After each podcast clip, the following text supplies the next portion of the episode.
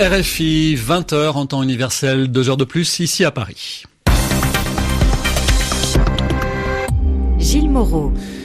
Bonsoir et bienvenue à ceux qui nous rejoignent. Voici, euh, comme chaque jour, votre journal en français facile présenté avec Mehdi Medeb. Bonsoir. Bonsoir Gilles, bonsoir à tous. Dans l'actualité, la fin du système DACA aux États-Unis, euh, voulu par Barack Obama. Ce système mettait les jeunes immigrés clandestins à l'abri d'une expulsion.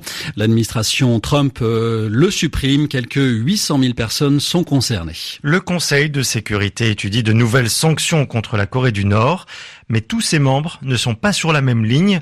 Dans un instant, la position de Vladimir Poutine, le président russe, appelle au dialogue. Dans les Caraïbes, l'ouragan Irma a été classé en catégorie 5, la plus élevée, avec des vents soufflant à près de 300 km heure. Irma menace les Antilles françaises, Haïti et la Floride.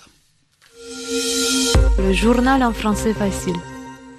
Les tensions ne retombent pas entre les États-Unis et la Corée du Nord. Nos récents tirs de missiles et nos tests nucléaires constituent un paquet cadeau à l'attention des États-Unis. C'est l'expression employée à l'ONU par l'ambassadeur de la Corée du Nord. Il a prévenu qu'il y en aurait d'autres, d'autres paquets cadeaux, tant que Washington continuerait, dit-il, ses provocations. Après le test nucléaire effectué dimanche dernier, un nouvel ensemble de sanctions est à l'étude au Conseil de sécurité de l'ONU. Washington et ses alliés européens réfléchissent à d'autres mesures que celles déjà prises pour pénaliser l'économie de la Corée du Nord. En revanche, pour le président russe, de telles sanctions seraient contre-productives. Écoutons Vladimir Poutine, il prône le dialogue. La Russie condamne ces exercices menés par la Corée du Nord. Nous estimons que ce sont des provocations. Mais le recours à n'importe quelle sanction dans ce cas est inutile et inefficace. Ils seraient prêts à manger n'importe quoi, même de l'herbe, plutôt que de renoncer à leur programme nucléaire s'ils ne se sentent pas en sécurité. Il faut chercher à lancer un dialogue entre toutes les parties intéressées. S'engager dans une hystérie militaire n'a aucun sens. C'est un chemin qui mène à l'impasse. Tout cela peut aboutir à une catastrophe planétaire et à un grand nombre de victimes. Il n'y a pas d'autre voie que la voie pacifique et diplomatique pour résoudre le problème du nucléaire nord-coréen. Le président russe Vladimir Poutine. Aux États-Unis, le ministre de la Justice annonce la suppression du programme de protection des jeunes migrants clandestins, programme qui avait été mis en place par Barack Obama en 2012. Et ce programme appelé DACA empêchait jusqu'à maintenant l'expulsion de près de 800 000 personnes arrivées illégalement. Réaction de l'ancien président américain Barack Obama a dénoncé une décision cruelle prise, dit-il, en dépit du bon sens. Avec des rafales soufflant à près de 300 km par heure, l'ouragan Irma est devenu extrêmement dangereux, ont prévenu les météorologues. Irma est passé aux États-Unis en catégorie 5, c'est la plus élevée dans la classification de ces phénomènes. Il menace les Antilles françaises, Haïti et la Floride. Selon Météo France, c'est le premier cyclone de catégorie 5 à frapper le nord des Antilles, à commencer par Saint-Martin et Saint-Barthélemy.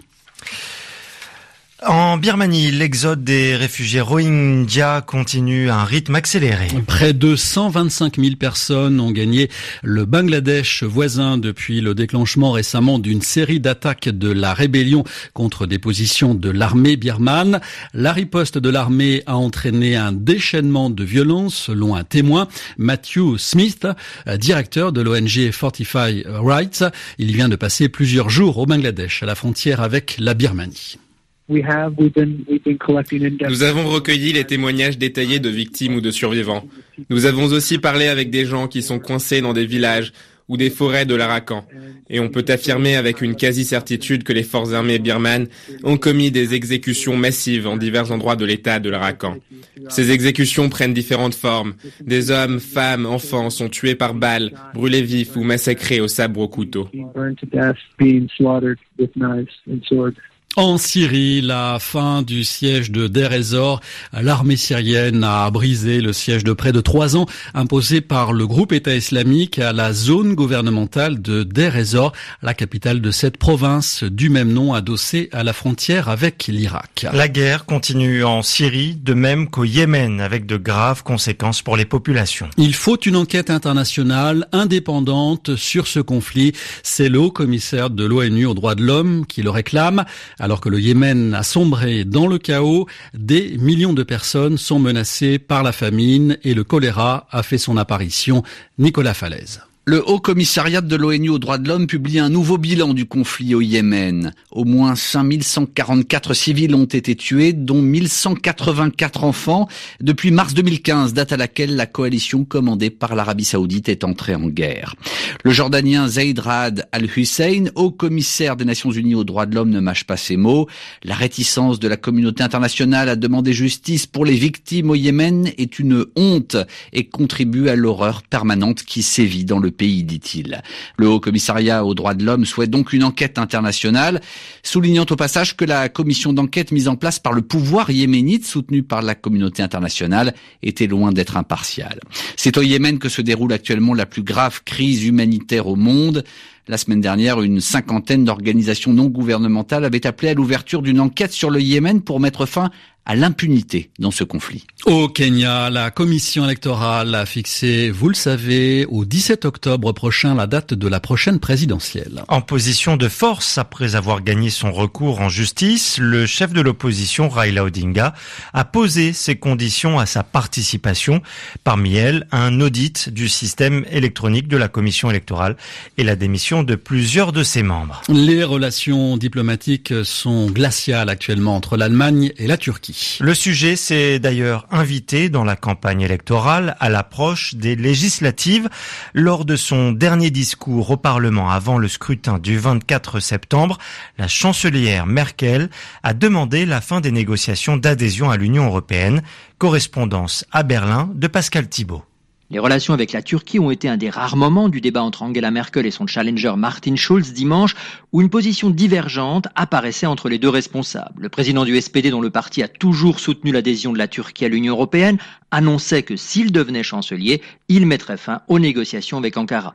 Angela Merkel, dont le Parti chrétien-démocrate a historiquement toujours été opposé à une telle adhésion, lui préférant un partenariat privilégié, est apparue moins ferme.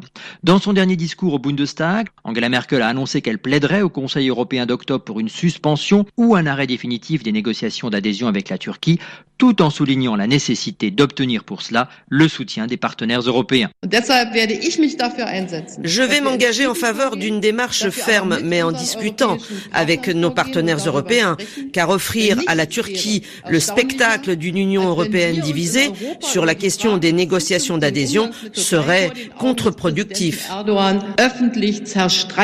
L'annonce qu'un des deux Allemands arrêtés en fin de semaine dernière en Turquie avait été relâché hier a été interprétée comme un geste de bonne volonté d'Ankara, réagissant au débat Merkel-Scholz de dimanche soir, lors duquel la menace d'un arrêt de ces négociations se concrétisait. Pascal Thibault, Berlin RFI. Et maintenant cette question, l'attribution des Jeux Olympiques de 2016 à Rio a-t-elle donné lieu à des faits de corruption? La police brésilienne le soupçonne fortement. Une enquête a été ouverte et des perquisitions lancées aujourd'hui pour trouver d'éventuelles traces d'achat de voix au sein du Comité international olympique. Les précisions de notre correspondant François Cardona. À 6 heures du matin, les agents de la police fédérale ont perquisitionné le domicile du président du comité olympique brésilien et du comité Rio 2016 chargé d'organiser les Jeux olympiques. L'appartement de Carlos Nussmann est situé dans un quartier chic au bord de l'océan. La police fédérale le soupçonnait de vouloir quitter le pays alors qu'il serait au cœur d'un réseau de corruption qui aurait permis au Brésil d'obtenir de recevoir les Jeux olympiques organisés l'année dernière à Rio de Janeiro.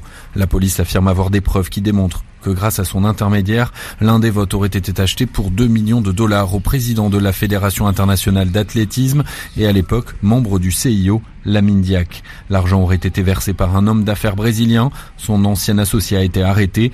Il est très proche de Sergio Cabral, l'ancien gouverneur de l'État de Rio, déjà condamné à 14 ans de prison pour son implication dans l'énorme scandale de corruption Petrobras. Les soupçons sur l'attribution des JO à la ville de Rio sont le dernier épisode de cette affaire tentaculaire qui secoue le Brésil depuis trois ans.